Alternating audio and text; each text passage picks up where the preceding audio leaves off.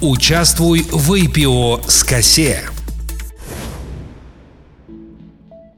Здравствуйте, дорогие друзья! В эфире программа «Участвуй в IPO с косе». Мы продолжаем тему IPO, участвуя в котором вы можете стать совладельцем крупной национальной компании Казахстана. С нами по-прежнему Андрей Цалюк, заместитель председателя правления Казахстанской фондовой биржи. Если кто не знает, косе – это ее краткое наименование. Андрей, о чем мы будем говорить сегодня? Здравствуйте. Сегодня я расскажу, как готовят IPO. Это, конечно, больше для компаний, но инвесторам тоже, я думаю, будет это интересно послушать. Процесс подготовки IPO не быстрый и может занять у компании до двух лет. На первом этапе компания нанимает одного или нескольких брокеров и нередко специальных юристов. Они консультируют компанию по разным вопросам и помогают подготовить документы для листинга, процедуры включения акций в официальный список биржи.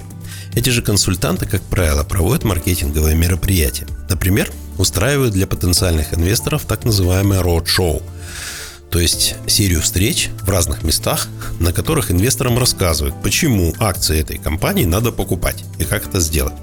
Здесь демонстрируют показатели компании, рассказывают о реализованных проектах, а также о будущих проектах, на которые будут привлечены деньги. Процессе и по итогам роуд-шоу главный помощник компании, которого часто называют андеррайтером, э, как правило, это инвестиционный банк или брокер, формирует книгу заявок на покупку акций, то есть собирает заявки с инвесторов.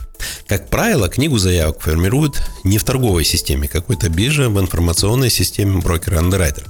Но иногда для формирования книги используется торговая система биржи, в которую подают заявки все желающие купить акции. Именно так проходили крупнейшие IPO в Казахстане. Когда книга готова, компания и ее помощники определяют окончательную цену размещения и его так называемую аллокацию – то есть кому и сколько дать акций, так как нередко купить хотят гораздо больше акций, чем планируют разместить. А потом с инвесторов собирают деньги и размещение считается состоявшимся. Если для сбора заявок используется торговая система биржи, то она же используется и для проведения расчетов. А вот какую роль в IPO играет биржа?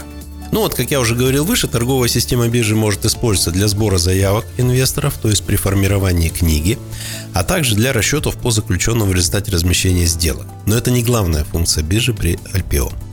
Параллельно с роуд-шоу и в конце него или в конце него акции компании проходят листинг на бирже. Эта процедура подразумевает предоставление эмитентам на биржу, а иногда и регулятору – различных документов, чтобы доказать соответствие акций и их эмитента листинговым требованиям. В процессе листинга эмитент акций раскрывает информацию о себе, о своей деятельности, о своих ценных бумагах бирже регулятору, а уже те делают эти документы достоянием публики. То есть вот на сайте Казахстанской фондовой биржи есть множество документов листинговых компаний. Весь процесс IPO считается завершенным, когда на бирже, на которой получен листинг, открываются торги размещенными акциями.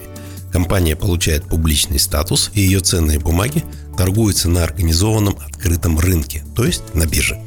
С этого момента акции оцениваются этим рынком постоянно, могут быть включены в различные индексы, и по ним считается рыночная оценка и прочее.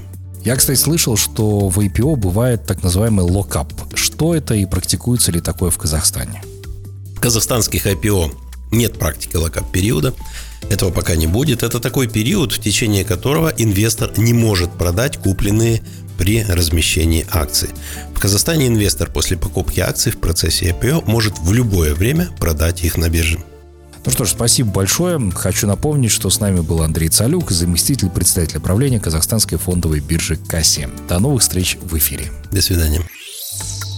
Участвуй в IPO с КАСЕ.